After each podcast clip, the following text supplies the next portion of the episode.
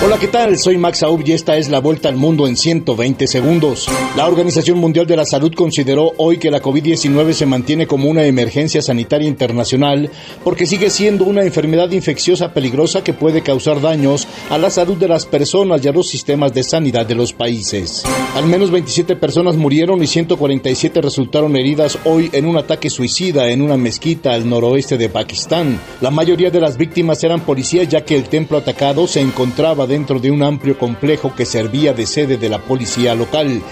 Previamente a estos hechos, al menos 51 personas habían muerto en dos graves accidentes en esa misma región.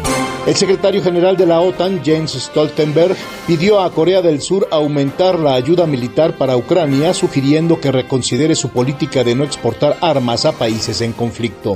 El canciller de Alemania, Olaf Scholz, reafirmó que su país no permitirá que la guerra en Ucrania escale a un conflicto entre Rusia y la OTAN, tras reunirse en Santiago con el presidente chileno Gabriel Boric en el marco de su gira por Sudamérica.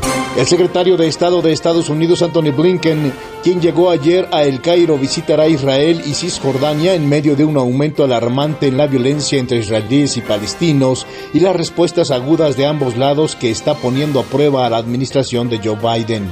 México anunció que se va a tramitar una nueva orden de arresto contra el ex secretario de Seguridad Pública, Genaro García Luna, quien desde la semana pasada está siendo enjuiciada en Estados Unidos por cargos de recibir sobornos millonarios para proteger al cártel de Sinaloa.